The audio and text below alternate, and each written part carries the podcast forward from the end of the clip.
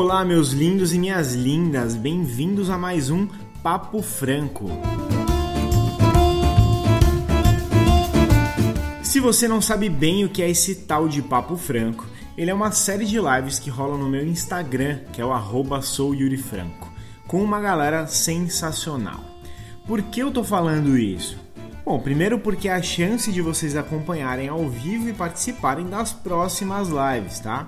E em segundo lugar, porque como é uma live do Instagram, vocês vão ver que a qualidade do áudio não é das melhores. Mas mesmo assim eu decidi trazer para esse formato de podcast, porque mais importante que o áudio limpo é um conteúdo de qualidade.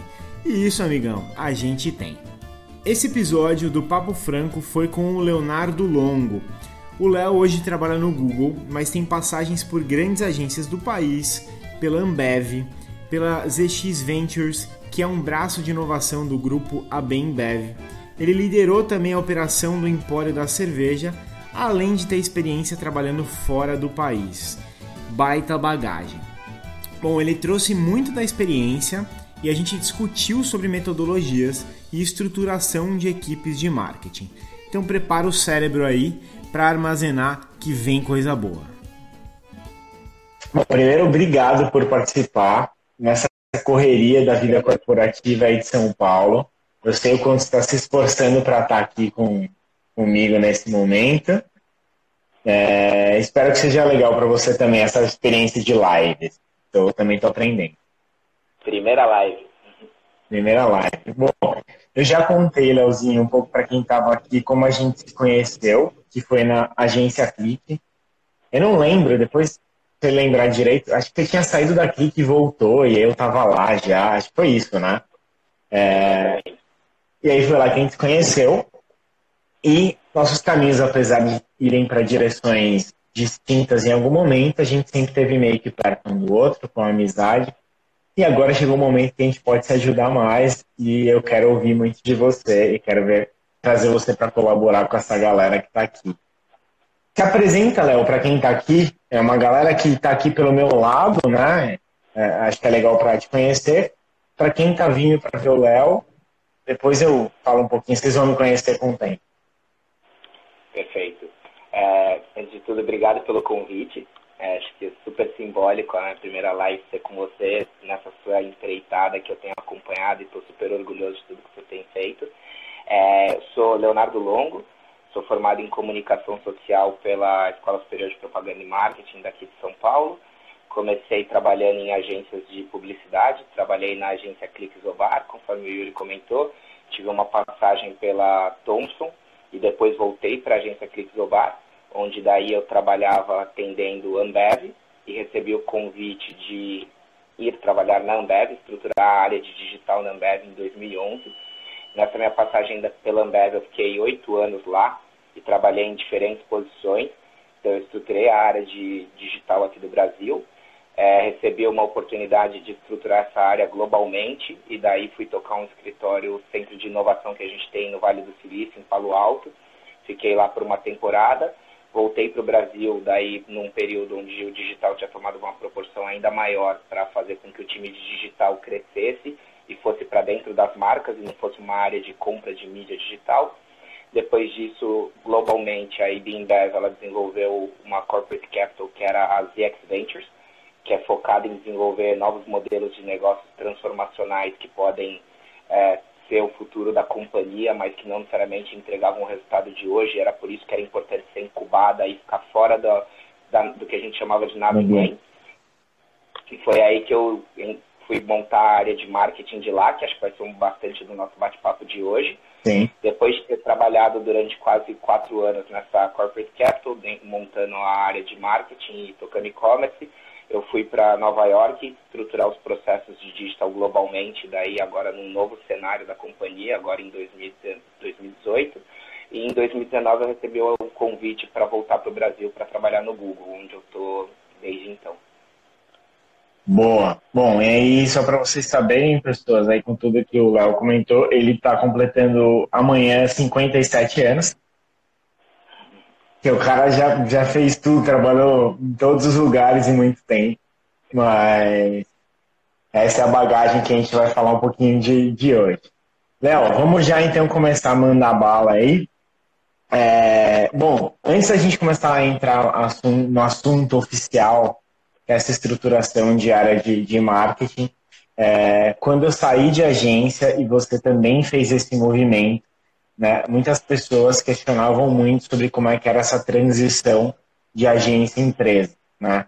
Como é que era a vida, vamos dizer assim, pós publicidade, pós mundo da publicidade. É, e eu queria saber, assim, para você, qual foi é, o que dessa transição foi o que mais te impactou, o que mais você sentiu, é, as maiores diferenças que você sentiu para a galera ter um outro ponto de vista? Eu acho que o maior impacto foram duas coisas que eu notei. A primeira delas era o movimento que eu chamava de caixa preta, porque na agência você está acostumado a receber um briefing e daí trabalhar com as demais áreas, fazer a devolutiva para o cliente. E daí não necessariamente você sabia o porquê que aquilo foi para frente ou não, mas o, o, seu trabalho tinha acabado aqui, ali. E quando Sim. eu fui para a Ambev, tinha o movimento caixa preta, que era o quê? Você escrevia o briefing, entregava para a agência e ficava duas a três semanas esperando a devolutiva, né? Sem saber o que estava acontecendo. Exatamente. E daí ficava aquele frio na barriga de falar, putz, mas será que eles estão endereçando da maneira correta? Será que eles estão colocando os profissionais que eu esperava que estivessem trabalhando nesse desafio? Então essa caixa preta me dava uma, uma angústia absurda. E a outra coisa foi que eu percebi muito também a importância de uma cultura corporativa. É, acho que na agência muda muito de acordo com o gestor da área, o como que as coisas são tocadas, o como que o time é liderado.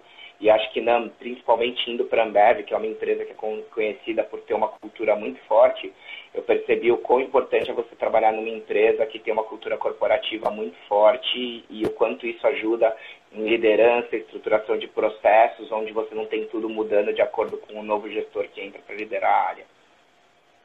Sim, total. Isso é uma das coisas que eu senti também, o quanto, vamos dizer, independente de quem entra e quem sai, quando você tem uma cultura muito bem estabelecida ali, coisa, o impacto é muito menor. Né? O trabalho continu, consegue dar continuidade nesse, nesse sentido, independente de quem está lá. E, bom, acho que é um outro ponto de vista. O que eu senti também, que eu falava muito, era. Vai muito de encontro com o que você chama de movimento caixa preta, é, mas era um nível de responsabilidade, né? Para mim, eu enxergava Óbvio que dentro de agência eu não cheguei em níveis de liderança tão alto, né? então eu saí quando ainda era analista. Então talvez eu não tenha um ponto de vista tão aprofundado. Mas eu sentia que a agência, quando você errava, vamos dizer assim, era uma campanha que tinha dado errado, né? É, eram métricas que não tinham dado certo, não tinham mais ter sucesso. E na empresa, né, do lado da marca, se você errava, era o negócio todo que tinha dado errado às vezes você comprometia um lançamento todo, toda uma estratégia de produto e etc. Porque a responsabilidade estava tava centralizada ali, né? Que acho que é um pouco desse lado de caixa preta que, que você fala. Bom, é, você comentou que estruturou um time de marketing numa. A gente pode falar que era uma startup? Com certeza, com certeza. Numa startup. Apesar de ter vamos dizer que está dentro da, de uma empresa grande como a Ambev, provavelmente você é, enfrentou desafios, né, desafios de startups, né? Então eu queria saber quais foram os desafios que você encontrou ao ter que estruturar um time de marketing numa empresa que estava começando, numa startup, né? E com, é, vamos dizer, a importância que ela tinha para a corporação maior, para a nave mãe, como, como era a Ambev. Conta um pouquinho como é que foi esse processo para você acho que uma das maiores dificuldades que eu tive foi que, para não começar do zero, eu utilizei o repertório que eu tinha até então, que era o, o, repertório de ter trabalhado em grandes empresas, grandes agências e grandes empresas. Então eu não ah. conhecia tanto como era o time de marketing de uma startup. Então quando eu precisei formar o time, eu fui meio que replicar o modelo que eu tinha visto até então, onde você tinha pessoas que cuidavam da marca, pessoas que cuidavam de conexões com os consumidores, seja eventos e mídia, uma área de insights. Então eu fui replicando tudo isso. Só que daí foi o primeiro problema que eu tive, que como a gente tinha recursos limitados, não conseguiria ter um time tão grande quanto. E daí a gente teve que começar a fazer alguns proxies de entender quais eram as áreas que seriam fundamentais para fazer isso acontecer. E uma outra coisa daí foi que quando a gente estava trabalhando nesse modelo de startup, a gente percebeu que também não necessariamente a gente deveria ter todas as funções do marketing terceirizadas com agências no momento de executar. Muitas tá. das coisas valia, fazia sentido trazer para dentro, porque iam acabar se tornando competências core do que a gente deveria fazer. É, a parte de design, produção de conteúdo era uma delas, a parte de compra de mídia se tornou uma delas também, até porque a gente trabalhava com e-commerce. Então também teve um processo de aprendizado de trazer para dentro do time pessoas com um perfil de especialista de criação e de mídia, que não era algo que a gente estava acostumado a recrutar dentro da Ambev. Então, depois de trazer essas pessoas para dentro, teve uma dificuldade que foi montar plano de carreira e manter essas pessoas motivadas, bem remuneradas, capacitadas num nível de excelência tão bom quanto externamente. Então, acho que as duas dificuldades foi o primeiro entender qual que deveria ser o modelo organizacional, é, ah. quais eram as posições que a gente deveria ter para entregar esse desafio, e o segundo era qual que era o peso certo de profissionais dentro e profissionais fora, para a gente também achar um, um, modelo que ele não fosse tão caro para a companhia, mas que ao mesmo tempo a gente pudesse ter plano de carreira sustentável para todo mundo que estivesse lá dentro. Bom, quando você fala que você trouxe, vamos dizer, a experiência que você tinha vivenciado já em grandes empresas e grandes agências para dentro de, um, de uma startup, disso, desse plano estrutural inicial para o final, vamos dizer assim, né, para o que se tornou, como foi essa diferença? Foi muito grande, do tipo, pô, eu tive quase que refazer tudo no final das contas, ou ainda deu para aproveitar muita coisa do, do que você tinha? Não, a gente refez tudo, 100%. É, acho que quando a gente olha dos profissionais de comunicação que eu estava acostumado a trabalhar, não tinha espaço para eles dentro de uma estrutura de startup. Porque sim, o propósito da startup, o propósito daquele business que você está montando, ele é super importante, mas você ainda não vai dedicar tanto tempo na parte de criar guides de identidade visual, na parte de é, desenvolver uma série de esforços de comunicação que são tão importantes duram, duram tanto tempo. Então, a gente sabe que para você, às vezes, fazer um, um comercial de TV é um processo que dura quase três meses. Como na startup a gente não tinha isso, se a gente tivesse, a gente não ia ter recursos para fazer isso com uma produtora, fazer pré-teste e uma série de processos que eram trocados pela grande corporação, algumas pessoas conseguiriam ter um perfil um pouco híbrido e tocar isso.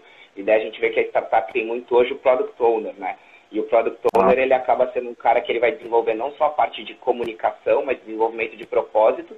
E ele acaba sendo um cara que no dia a dia ele tem um papel de gestor de liderança de outras áreas técnicas também, né? Então é um perfil de, de gerente de marca diferente do cara que está acostumado a olhar preço, é, distribuição. Ele está muito mais acostumado a liderar times técnicos que ele vai priorizar o roadmap dessas pessoas. E a parte de ações também, é, a gente tinha, em vez de trabalhar com uma agência de um profissional especializado em eventos, um profissional especializado em mídia, era muito mais ter uma pessoa que soubesse tocar o dia a dia da operação, para daí depois ir comparando quais eram as métricas que ele tinha que bater de custo por aquisição, custo por conversão e assim por diante, e saber tirar o melhor das poucas plataformas que a gente usava naquele momento, mais do que gerenciar grandes fornecedores, era muito mais quem soubesse operar no dia a dia. A gente mudou bastante. Então, você acha que talvez uma das grandes mudanças que tenha acontecido do modelo inicial que tinha um modelo tenha sido um foco maior na execução? É, você acha que essa pode ser um, um dos caminhos? Tipo, gente que estava lá para executar, para testar, né? E velocidade no sentido de ter teste, resultado e voltar para o começo e aplicar. Com certeza, com certeza. Boa. Bom, e aí provavelmente nesse meio do caminho você teve uma série de dúvidas, como todo líder tem. Eu sei bem disso. É... Eu queria saber como é que foi a busca desse conhecimento e da informação para você. Bom, eu sei que você é um cara que lê bastante. Eu não sei se você sabe, mas você é à distância quase que o meu guru dos livros. Eu vou, tipo, agora eu te sigo no Goodreads, inclusive. É... Mas eu sempre fui printando tudo que você postava e tal. Eu sei que livro é uma das suas grandes fontes, mas existe uma outras fontes que você sugou nesse seu processo de aprendizado para construir esse time? Com certeza. Eu acho que benchmark foi uma das coisas super importantes. Então eu tinha meia dúzia de pessoas que eu respeitava muito e essas pessoas uhum. não foram foram não só responsáveis por me fazer as provocações iniciais, se eu estava montando o time certo ou não, mas também foram pessoas fundamentais para me apresentar para outras pessoas que eles iam fazendo coisas diferentes. É, então, uma dessas pessoas é o Anderson Terminiano, ele é um, um garoto que ele já montou quatro business com menos de 25 anos, e justamente por ele ter tido uma veia muito mais empreendedora, ele era uma pessoa que ele questionava muito a maneira que eu ia montando as coisas. E como nas X Ventures era muito uma aceleradora de startups, ele tinha um business, eu tinha outro, e a gente trocava muito entre a gente. E ele ia me provocando, falando que eu estava fazendo as coisas de uma maneira muito incumbente, que eu deveria me provocar a fazer as coisas de uma maneira diferente. E daí eu ia fazendo aquele bom e velho é, diagrama de Chikawa de entender a causa raiz do, do porquê que ele me provocava dessa maneira, até chegar que ele falava, mas cara, eu estou vendo tal pessoa fazer isso diferente. É esse processo especificamente. E daí eu ia lá falar com essa pessoa. Então, eu passei por um momento é, bem extenso de fazer benchmark isso é uma das coisas que até o, o livro Breaking Into the VC, ele fala isso, né? Que quem está montando hoje uma startup, não necessariamente quem faz isso bem é uma pessoa que tem um background de business, ou de comunicação, ou de engenharia. Mas obrigatoriamente é uma pessoa que gasta quase 40% da agenda fazendo networking. E isso é uma coisa que daí eu passei a, a criar uma disciplina mesmo, uma rotina, de tentar pelo menos três vezes por semana conhecer pessoas com repertório diferente do meu, que estão fazendo coisas de uma maneira diferente, para daí formar minha opinião se o que eles estão fazendo era melhor ou pior. Mas eu fui conhecer muita estrutura de startup, muito modo operandi deles e assim por diante. Boa. Repete o nome da matriz para quem está acompanhando poder pegar quem perdeu aí. O, é o, o do livro Breaking into the VC? Não, você disse que você sempre analisava com a matriz. Ah, sim, sim.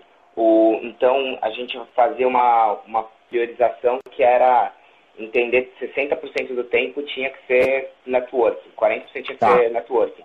Então, daí eu sempre coloco na minha agenda horários mesmo para tomar café da manhã com alguém, almoçar com alguém, tomar café da manhã ou jantar com alguém, onde possa fazer benchmark de algum problema que eu estou passando por aquele momento. Boa, bela dica aí para a galera. E realmente, agora eu vou trazer um pouquinho até para o que eu tenho vivido, assim, cara, e, e só reforçando essa importância que você levanta. Hoje eu vivo uma outra vida, alguns de vocês sabem, eu moro fora do país e eu tenho trabalhado muito no conteúdo. E, cara, o que me possibilita fazer essas lives e trazer pessoas como o Léo e todas as outras pessoas que eu já trouxe e que eu vou trazer é exatamente construir network mas é importante que entender, né, acho que networking de uma maneira de que é, é uma troca, é ganha-ganha e não é uma parada forçada, né? Então tem muita gente que quer ficar fazendo networking de uma maneira forçada, assim. E não sei, meu ponto de vista é que esse não é o caminho correto. O Léo acho que tá parece que tá chovendo pouco em São Paulo aí, né? Tá bastante.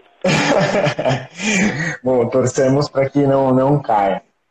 Bom, isso é muito legal. Léo, você. É... Bom, na verdade, eu vejo e eu vi durante a minha trajetória muitas empresas verem a área de marketing, a área de comunicação como um centro de como um custo, né? Não como um, um centro de custo que gera que gera que gera resultado, mas muitas vezes como um centro de custo que é, é um custo de fato ali na, no final do mês para as empresas. Eu sei que pelo menos em grande parte das empresas que você trabalhou, existe uma visão bem diferente disso e a gente vê a importância que essas empresas dão para o marketing e para as atividades como, como isso. Você que já está algum bom tempo nesse mercado, você tem visto uma mudança nesse paradigma, nesse feeling né, da, das empresas de que marketing deixa de ser um custo e passa a ser um acelerador de resultado? Com certeza. É, acho que a gente passou por um momento nos últimos três anos onde muitos dos profissionais, muitas das áreas de marketing acabaram se fundindo com a área de vendas e virando uma área comercial, né? Porque justamente a área de marketing ela está cada vez mais cobrada por resultado. Acho que aquela máxima do John Wanamaker de que eu jogo fora 50% do meu dinheiro, só não sei qual 50%. Não tem, tem mais graça nenhuma, porque, cara, é, é, extremamente imprudente você não saber onde você está alocando seus recursos no mundo como hoje, onde não é só o digital, né? Você tem vários modelos econométricos e estatísticos para analisar retorno de investimento de qualquer iniciativa que você faz de marketing. É, então, acho que quando a gente olha, tem uma pesquisa da Forrester que saiu no ano passado que fala que o investimento em marketing está sendo hoje 10,5% do, do total da receita das empresas, que é o menor patamar desde 2014. Então, o budget de marketing está cada vez mais sendo reduzido e o profissional de marketing sendo cobrado por fazer mais com menos, justamente por conta disso, né? Porque se ele não mostrar crescimento, se ele não trouxer top line, o PNL ele precisa de alguma maneira entregar o bottom. Sim. E aí é o investimento de marketing, esses 10% que acabam sendo reinvestidos, eles são reduzidos para você conseguir entregar os resultados para os acionistas.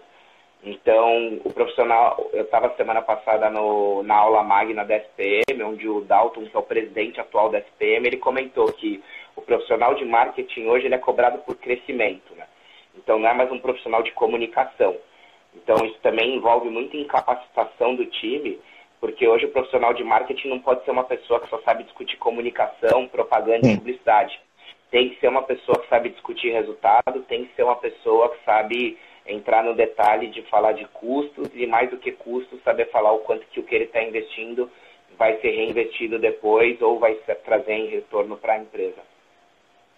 Sim, total, cara. Eu acho que esse é um. É até interessante e importante esse dado que você traz, né? De que é, é o menor nível percentual de investimento, porque realmente, se isso não está vindo para o marketing, está indo para outras áreas. Eu acho que eu concordo com você que é um pouco da incapacidade de grande parte dos profissionais que estão ali de conseguir comprovar o resultado, não necessariamente até que eles não consigam atingir resultados, mas acho que existe uma dificuldade histórica né, das áreas de marketing e comunicação conseguirem comprovar que o, o que ele está fazendo aqui gera um determinado impacto aqui. Né? Acho que esse é. E até a mentalidade, que eu acho que essa é uma mudança que está rolando em conjunto, mas a mentalidade das outras lideranças da empresa de entenderem isso. Né? Porque tem as coisas que são extremamente tangíveis, que você é, até comentou aí, que é, talvez seja até mais do lado do digital, que você vê o cara clicando aqui, ele gastando mil reais aqui, mas tem uma série de outras métricas que já é possível usar para comprovar os resultados que muitas vezes entram até em descrédito das lideranças. Né? Elas têm uma falta de conhecimento disso e quando você fala, ela simplesmente não consegue enxergar. Ela consegue ela olha esse, esse período e fala, não, não pode ser. É porque, sei lá, eu baixei o preço aqui, né? Eu acho que é uma, uma quebra de, de paradigma.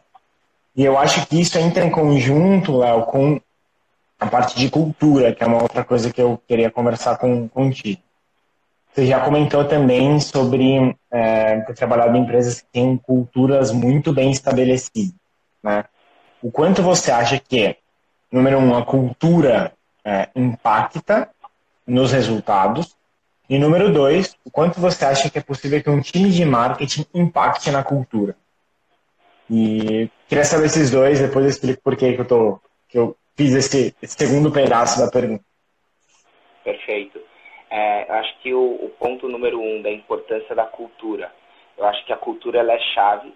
Acho que ela é a coisa mais importante de tudo para você ter um time conciso, um time com um propósito único, um time com valores parecidos, é, um time que opere não necessariamente da mesma maneira, mas em prol do, do mesmo fim. E quando a gente fala daí do marketing impactar a cultura, eu acredito veementemente nisso, porque tem um livro que é A Mentalidade do Fundador, que ele fala sobre como criar culturas fortes que, de empresas que, que durem e ele fala muito sobre você ter uma visão, um propósito muito ambicioso, né, a bold uhum. vision. E ele fala de você ter uma visão de horizonte que seja extremamente expandida. Então, eu acho que o marketing sempre foi a área responsável por trazer missão, propósito, valor para dentro da empresa. Só que muitas vezes as empresas viam isso como uma frase que ficava na parede e não necessariamente viviam Sim. isso. E hoje também, quando a gente fala de ter uma visão abrangente sobre o horizonte que essa empresa está trabalhando, é um pouco do pensamento de qual é o ecossistema e qual é a dor do consumidor que você está vivendo hoje, né? E a área responsável por entender o consumidor e trazer isso para dentro da empresa sempre foi o marketing. Então, acho que o profissional de marketing ele passa a ter um papel cada vez mais relevante na empresa por duas coisas: setar um sonho ambicioso e ter uma visão de horizonte muito clara de qual que é o problema do consumidor que você está resolvendo, que não necessariamente é o produto que você faz hoje, mas que você possa desenvolver outros produtos e serviços que resolvam essa mesma dor, que podem virar outras unidades de negócio dentro da empresa. Acho que o profissional de marketing ele ganha relevância nisso. O ponto é o quanto ele vai conseguir influenciar a organização. É, e daí fala-se muito nesse livro da mentalidade do fundador que o, o, sucessor claro de um CEO é sempre o chief de operações ou o chief de vendas, porque eles são pessoas que entendem o dia a dia e a operação muito bem. E ele faz a provocação de que não deveria ser isso, porque você não deveria ter como próximo CEO uma pessoa que sabe operar. Você deveria ter uma pessoa que entende de sonhos ambiciosos e consegue daí depois deixar as pessoas que operam tocar isso. Então é aquela questão da matriz do que o Spotify fala tanto de autoalinhamento e autoautonomia, né? Então você precisa ter uma pessoa com uma visão muito é, boa para passar um alinhamento muito claro de para onde a empresa deveria ir e dar autonomia para as pessoas do dia a dia chegarem nesse é, sonho ambicioso que você setou como, como objetivo. Boa, e você acha que essa, essa parte de, de autoalinhamento e autoautonomia é um pouco do que se fala no One Minute Manager? Com certeza. Eu acho que o One Minute Manager ele é maravilhoso nesse sentido, né? De que se você não tem muito claro e alinhado o que, que você tem que fazer, você vai facilmente começar a pegar problema das outras pessoas e quando você menos perceber, você vai perder velocidade, você vai perder autonomia, você vai perder um monte de coisa, porque você não está sabendo delegar, você não está sabendo falar não. Então, você ter muito claro para onde você deveria ir vai fazer com que você opere de uma maneira muito mais rápida e eficiente. Boa. E eu acho, cara, adicionando um, ponto aí, meu ponto de vista, é, eu acho que o, o problema, acho que hoje da cultura, é, e acho que é um desafio também do profissional de marketing, porque eu concordo 100% contigo que é o profissional que consegue ter a visão ambiciosa, consegue entender o consumidor, né? É, também entende o mercado, mas tem um foco bem grande no, no consumidor. E eu acho que existe ele peca até certo ponto em conseguir passar isso é, internamente, né? em conseguir convencer e vender isso. Aí acho que é o trabalho de, de vendas de, de que a área de marketing também precisa ter e por isso que muitas vezes a área ela se funde, né? as duas áreas se fundem, mas é como passar isso para dentro da empresa e como convencer as lideranças de que isso realmente é um motor, pode ser um acelerador ali de dentro, de dentro da, da empresa. A gente pergunta é, isso porque. Pergunta, pegando um gancho na pergunta passada que você fez, da questão de, do profissional de marketing como uma fonte de receita ou de custo para a empresa, né? Tem uma pesquisa muito bacana da Gartner que saiu no final do ano passado, que fala que 90% dos profissionais abririam mão de 23% da sua remuneração anual em prol de trabalhar numa empresa que tem um propósito alinhado com o dessa pessoa, né? E acho que muitas vezes o profissional de marketing está mais preocupado em criar um propósito e uma missão para o produto, para o público externo, que não para para pensar o impacto que isso tem internamente também, de definir um sonho, uma ambição muito clara que vai sim reverberar positivamente no mercado, mas mais do que isso, vai colocar o seu time para trabalhar de uma maneira muito mais engajada por estar tá trabalhando por propósito e não por dinheiro também, né? Então, não, é uma maneira de... Eu não gosto de ver como redução de custo, porque o salário de um bom profissional não deveria ser visto como custo, mas mostra o quão valioso é você ter um propósito internamente para não só deixar o time unido, mas que as pessoas estariam abertas a abrir mão da sua remuneração em prol disso. Não, total, cara. Até porque eu falo muito de que é, o funcionário de uma empresa, o colaborador, ou seja lá o nome usado para cada uma da, das empresas, é, eles são os maiores, eles podem ser os maiores vendedores e os, maior, e os maiores detratores de, um, de uma empresa. Né? Então, quantas vezes a gente, a gente vê pessoas que estão ali dentro e estão tão apaixonados pelo propósito, pelo que a empresa entrega e né, pelo, pelo ambiente como um todo, que consegue convencer todas as pessoas ao redor o quanto aquilo é bom, independente de de fato o produto ser melhor do que o outro e tal. Então, assim, é, eu lembro quando, quando eu estava na, na Asus, cara, assim, provavelmente 70, 60% das pessoas ao meu redor trocou de celular, que, que é um pouco disso, de você consegue trazer essa, essa paixão de uma forma que é tão convincente que você consegue vender. Ao mesmo tempo que eu via pessoas de outras empresas, e até mesmo lá dentro também, é, conseguindo passar para fora uma coisa que era tão ruim que na verdade o que as pessoas queriam era exatamente o oposto, sabe? É, é uma coisa que eu lembro que você vivia um pouco de uma maneira mais intensa, vai, na Ambev, por exemplo. Mas, tipo, por exemplo, dentro da Asus, para mim era inadmissível quando eu via alguém com um iPhone. Eu ficava, tipo, muito bravo, muito bravo. Porque a gente vendia celular, não tinha como ele não usar a marca, sabe? E, e, acho que isso faz parte de cultura, acho que isso faz parte, é um pouco do que você falou, de se dentro tiver é, tudo bem resolvido, bem alinhado, né, as expectativas e o sonho lá na frente, aquele objetivo, tudo se torna mais fácil dali para frente. O problema é quando quem está lá dentro não acredita nisso. E aí é, não adianta preço, não adianta investir com mídia, não adianta aumentar salário, porque a entrega da pessoa ela vai ser só até determinado nível. Um, boa. Bom, acho que aí já deu bastante pano, mas aproveitando sua experiência em startup. Vamos lá, agora vamos entrar para a parte um pouco mais prática. A gente falou bastante de, de teoria, de, de, lógica. Aproveitando sua experiência em startup e também as coisas que você acredita. Tá? Então vamos imaginar que tem uma empresa que tem um perfil aí de startup, que quer fazer um negócio rolar, né, que não tem muito recurso para investir, é, mas está querendo acelerar a história quais pontos chaves que você levaria em consideração como prioritários para uma estrutura ou uma atividade de marketing dentro de empresas pequenas? Eu tenta, eu sei que depende muito de, do estágio da empresa, eu sei que depende muito de qual é o mercado, mas assim, de um modo geral, o que você seria o primeiro ponto que talvez você você colocaria como chave? Ou os primeiros? sempre trazendo um livro como referência para depois é, trazer para a prática, né?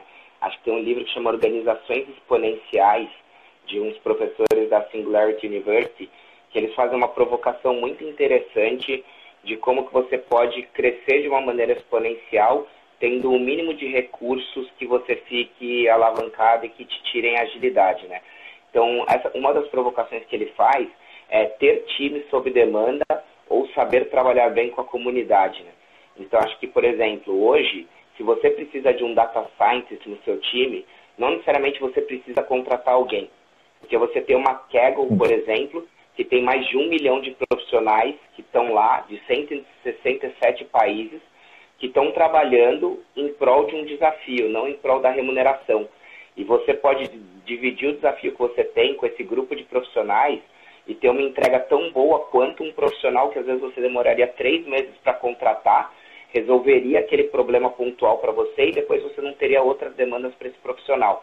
Então, tentar trabalhar com o máximo possível de profissionais freelancers para você resolver os problemas pontuais que você tem e daí você só incorpora essa pessoa no seu time se você vê que aquele problema ele realmente é recorrente e justifica não só o, o, investimento financeiro, mas todo o investimento de tempo, o investimento de formação daquele profissional.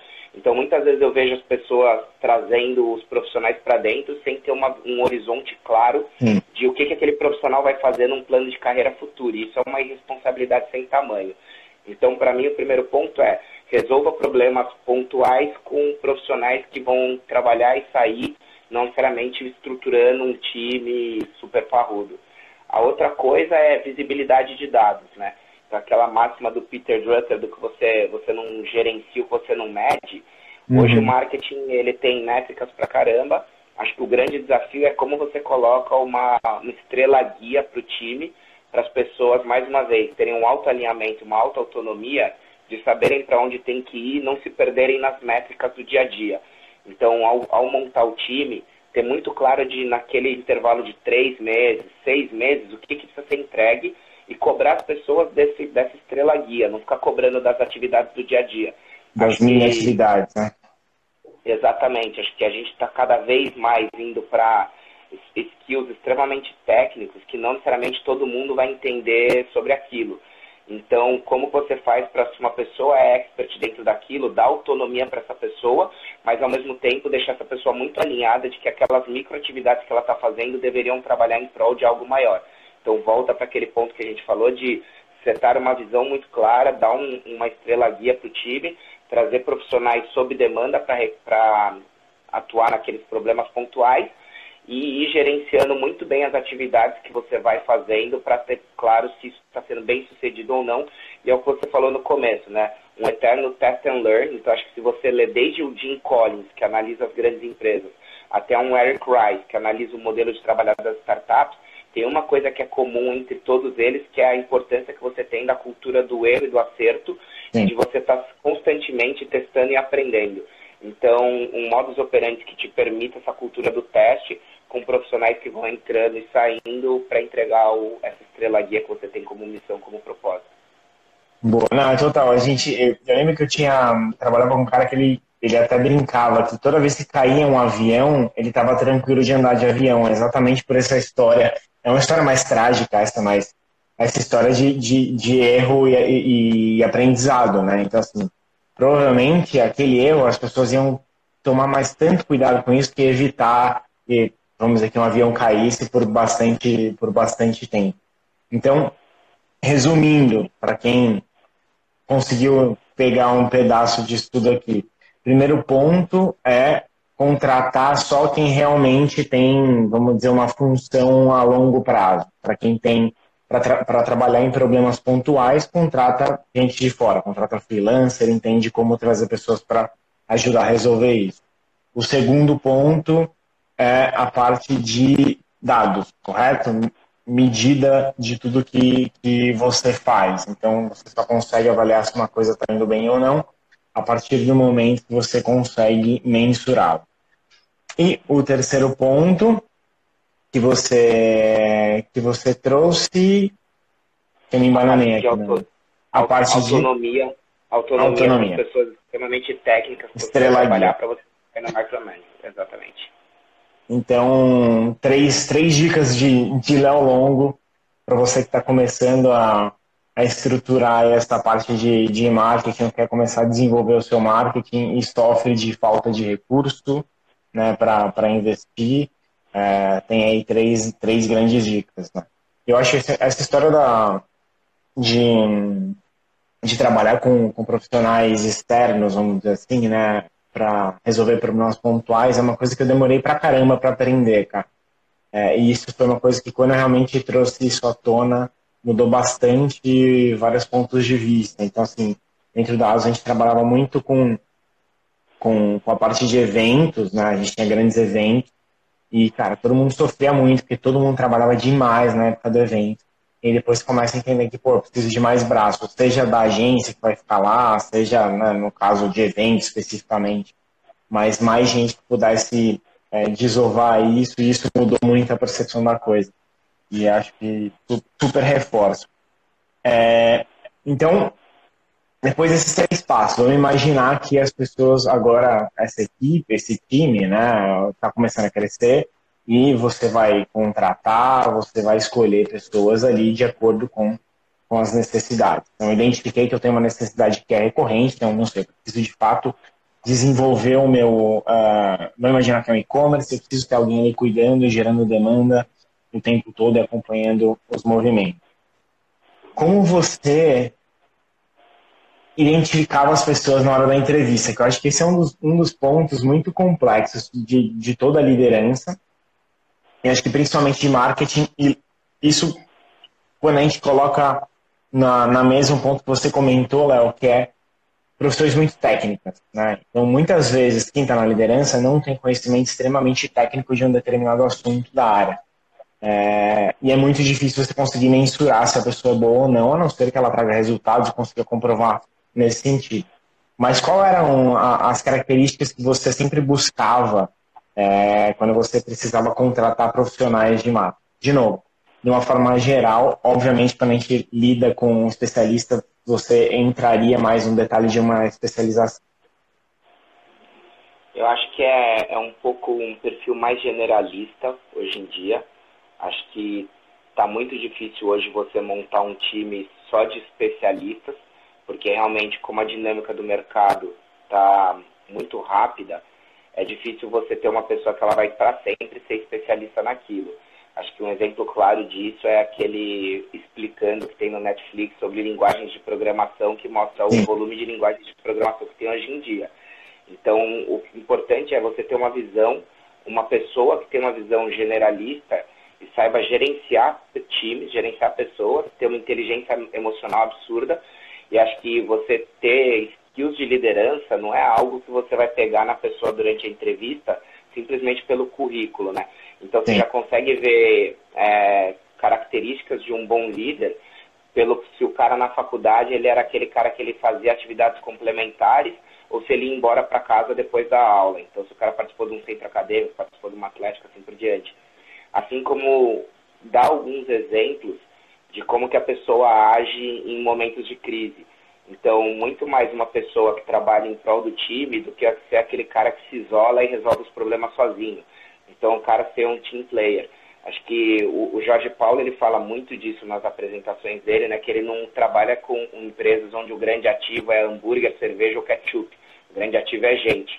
E ele fala sempre que é primeiro quem, depois o quê. Porque pessoa boa você tem que ter dentro, o que, que ela vai fazer, depois você arruma. Depois resolve. Então, Exatamente. Acho que a gente falou um pouco no ponto passado, que é dos problemas técnicos que você vai ter, existem maneiras de você solucionar ele hoje com especialistas que não necessariamente precisam estar dentro do seu time.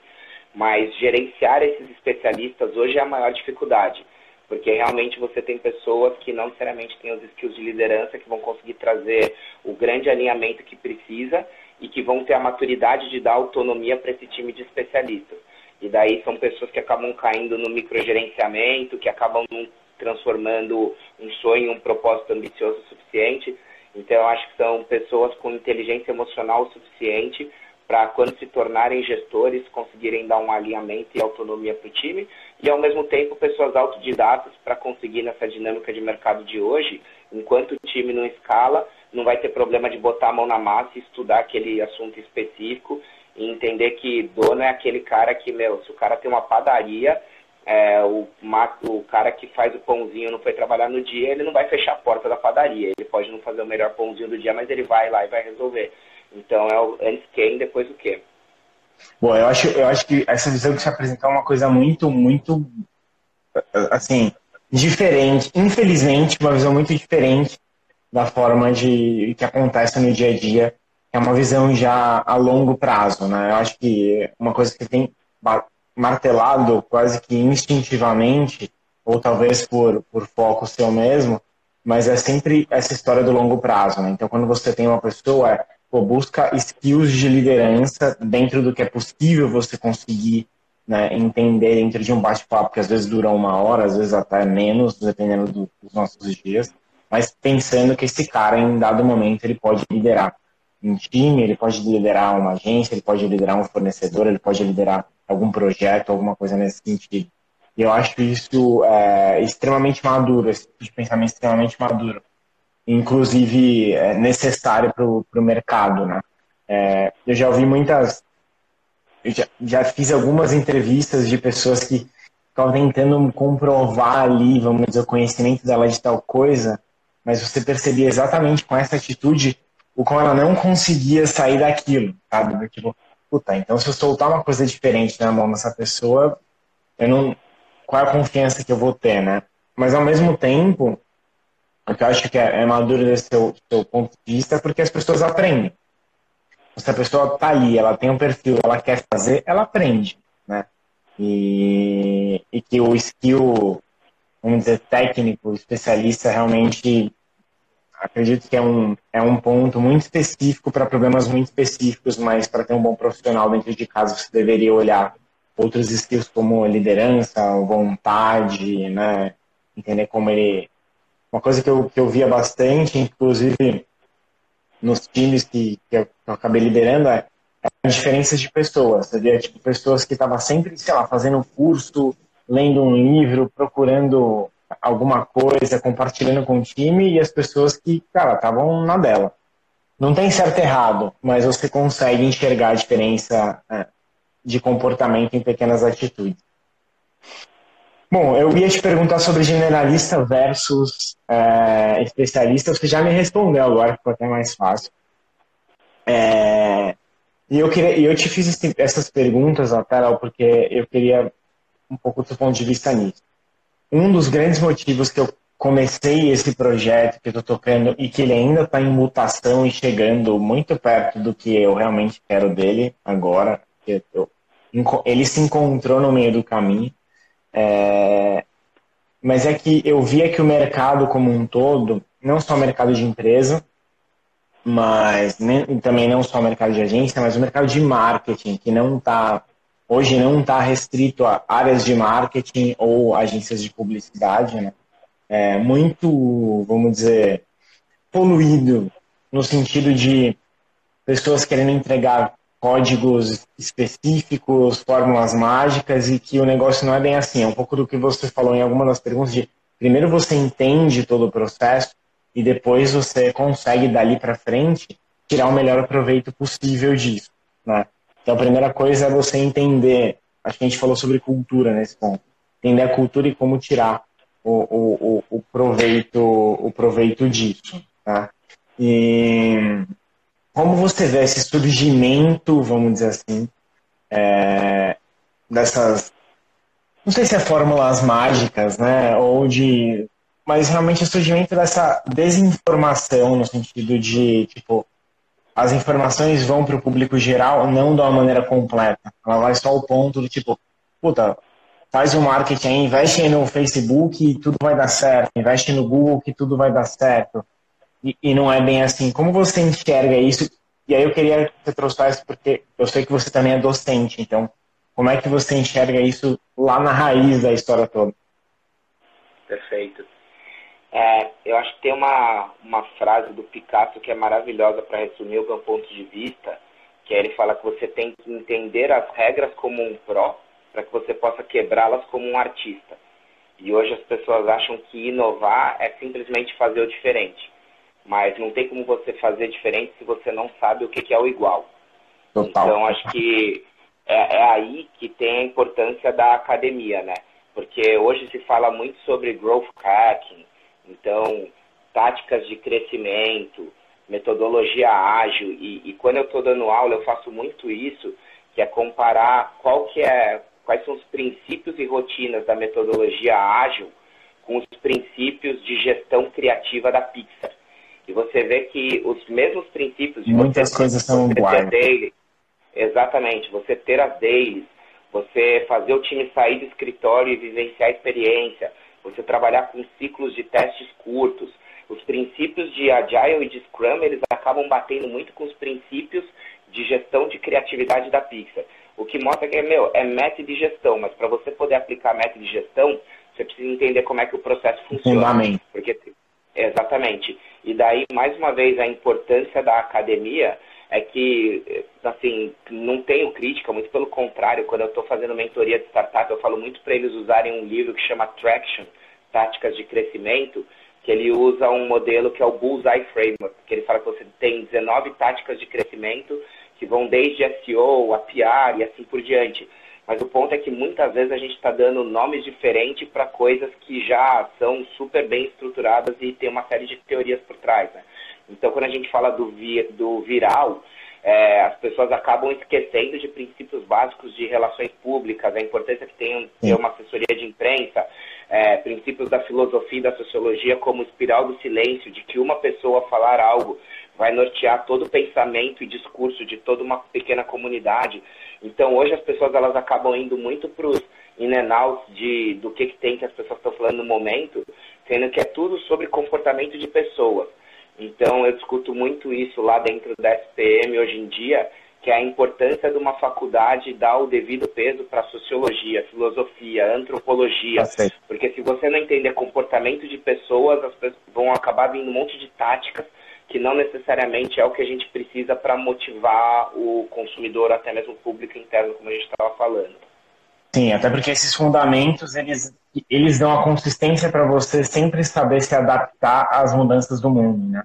Então, quando você tem essa base, quando você entende o comportamento das pessoas, como funciona os pensamentos, né, quais são a, a, os gatilhos que eles têm realmente para dentro da cabeça, não interessa se surgir amanhã sei lá, uma pessoa que em o teletransporte você vai saber como, como tirar proveito disso, porque você vai entender toda a lógica estrutural da história e você encaixa com uma nova tecnologia ou com uma nova metodologia e você consegue potencializar isso. Pô, tô, tô contigo. Tô junto com a Somerlat aqui, sou seu fã. É... Mas boa, eu acho que, cara, a gente abordou muita, assim, muita coisa. É... Não vai ser a live mais longa, até porque todas normalmente tem uma hora, que é o tempo que o tio Zuckerberg deixa a gente ficar aqui. A gente está em 52 minutos, ainda tem um tempinho. É, mas certamente talvez seja uma das mais profundas que a gente tenha, que a gente tenha feito aqui, pelo menos por enquanto. E se tiver outra, depois eu te desafio para a gente aprofundar numa próxima. A gente sempre ganhar esse desafio de, de live mais profunda. É, bom, a gente tem oito minutos. Eu acho que eu já abordei pelo menos os pilares que eu queria contigo, que eram uh, os aprendizados que você teve na estruturação de um time e as experi a experiência, né, e os aprendizados que fazer isso dentro de uma startup te trouxeram. Uh, quais eram os pilares para você do início de uma estrutura de uma equipe de marketing para empresas que não tivessem realmente um poder de investimento? Né? Uh, quais são os pilares que você enxerga nas pessoas no momento de contratação, no momento de encontrar esses profissionais. É, e a, a, história de fundamentos versus né, novas tecnologias que, que aparecem, novas metodologias que aparecem a todo tempo. Então, digamos que todos os meus pilares estão é, preenchidos. Então, eu queria aproveitar e queria pedir para você trazer é, de novo, como eu disse que você é o meu guru secreto dos livros, é, queria que você pudesse fazer uma indicação para pessoas que queiram realmente se desenvolver. É, número um, você tiver duas indicações, mas mais para o lado de marketing puro, vamos dizer assim, entender o marketing, é, e um outro lado para quem é mais focado em startups, crescimento, aceleração você tem duas indicações aí. Aí pode ser livro, podcast, vídeos, filmes, você que manda. Perfeito. É, eu acho que do ponto de vista de marketing, um dos livros que eu acho que mudou muito a maneira que eu, que eu penso nos últimos anos é o livro do Como as Marcas Crescem, do Byron Sharp. Eu acho que ele, de uma maneira super fundamentada, ele questiona vários dos pontos do Philip Kotler, que para mim era o, o guru do marketing um grande rei. que eu estudei na faculdade. Exatamente. E eu acho que ele é um livro super provocativo de utilizar dados e fatos para questionar coisas que a gente trazia como verdade absoluta do Kotler. Então, eu acho que uma vez terminado de, de ler o livro, eu ainda estava na IBM quando eu li, isso fez com que a gente mudasse muito dos processos internos, então virou meio que uma bíblia que a gente tinha lá dentro, é, de pensar em saliência de marca, de pensar que você fala, fica falando de fidelidade mas o crescimento da sua marca não vai vir só dos, dos loyals da sua marca, né? Porque o crescimento Sim. dentro deles é marginal. Então acho que ele, ele fala de marketing e comunicação de uma maneira muito, muito interessante. É, e quando a gente fala do mundo de startups, eu acho que o, o Eric Rice e os livros dele, tanto o Startup Enxuta como o Jeito da Startup, eles são boas maneiras de começar, mas daí depois tem alguns outros livros que meio que vão é, beleza, ele fala do, do o, o, legal do Lean Startup é que ele fala o que, que ele viu das startups, o jeito deles de operarem, e depois o Startup Way ele fala, beleza, uma vez que eu lancei o Lean Startup, muitas empresas começaram a me procurar falando, beleza, eu quero, eu quero implementar esse método de gestão dentro da minha grande Entendi. corporação. E ele faz um depara do que, que deu certo e o que, que não deu. Então, eu acho que ele é legal porque ele funciona desde quem para quem está começando, até mesmo para a grande corporação que precisa se reinventar. Então, acho que o Byron Sharp, para falar de marketing, o Eric Rice, para falar de startups, são os meus grandes gurus. Todas as apresentações, pessoas que ele recomenda você seguir e os livros deles deveriam ser leitura obrigatória. Assim. Boa, fica aí. Vou te falar que o Lean, Startup ele está já comprado e é talvez o próximo ou o outro da minha lista. Mas, mas estamos alinhados. Eu nem, nem, nem precisei que você, você colocasse aí um, um algo para eu printar. Bom, Léo, é isso. É, não sei se você quer falar mais alguma coisa, senão eu vou só te agradecer imensamente é, o seu tempo, a sua disponibilidade, o seu, eu sei a correria que foi para você conseguir entrar é, hoje. Eu sei que você está no cliente, eu sei que você conseguiu uma sala aí no cliente para que a gente pudesse falar. Então eu fico muito, muito feliz. É, obrigado por ceder esse tempo, obrigado por ser sempre tão, tão gentil comigo é, e por sempre poder trazer tanta coisa. Desde quando a gente conheceu, eu era um mero estagiário. É, você sempre realmente me, me incentivou muito, me ajudou muito e continua fazendo isso mesmo agora à distância. E eu não sendo mais um mero estagiário, eu sendo apenas um clandestino aqui na Itália. Jamais. Acho que você é uma das pessoas mais incríveis que eu conheço, então eu agradeço muito essa oportunidade. Muito, muito, muito. É, eu acho que eu estava batendo um papo com meu irmão hoje de manhã também. Acho que, para quem não me conhece, eu sou uma pessoa extremamente introvertida, por mais que não pareça. Então, acho que você e o meu irmão são a maior referência de quem tem utilizado hoje a tecnologia e as redes sociais para mudar e impactar a vida das pessoas positivamente através de conteúdos super ricos que tiram o melhor das pessoas. Eu, eu tenho o meu propósito pessoal de através do conhecimento que eu tenho, criar um impacto positivo no mundo, né? Então, acho que a maneira que eu faço disso é de justamente poder distribuir pílulas de conteúdo com o que, que eu aprendo para ajudar as pessoas. E agradeço muito você por ter me dado essa oportunidade, porque realmente acho que sair um pouco da minha zona de conforto. Confesso que é mais fácil ficar na frente de uma sala de aula, uma live e ver as pessoas aparecendo. Então, obrigado aí por, por ter me colocado aí mais uma vez nesse, nesse mundo que é super apaixonante.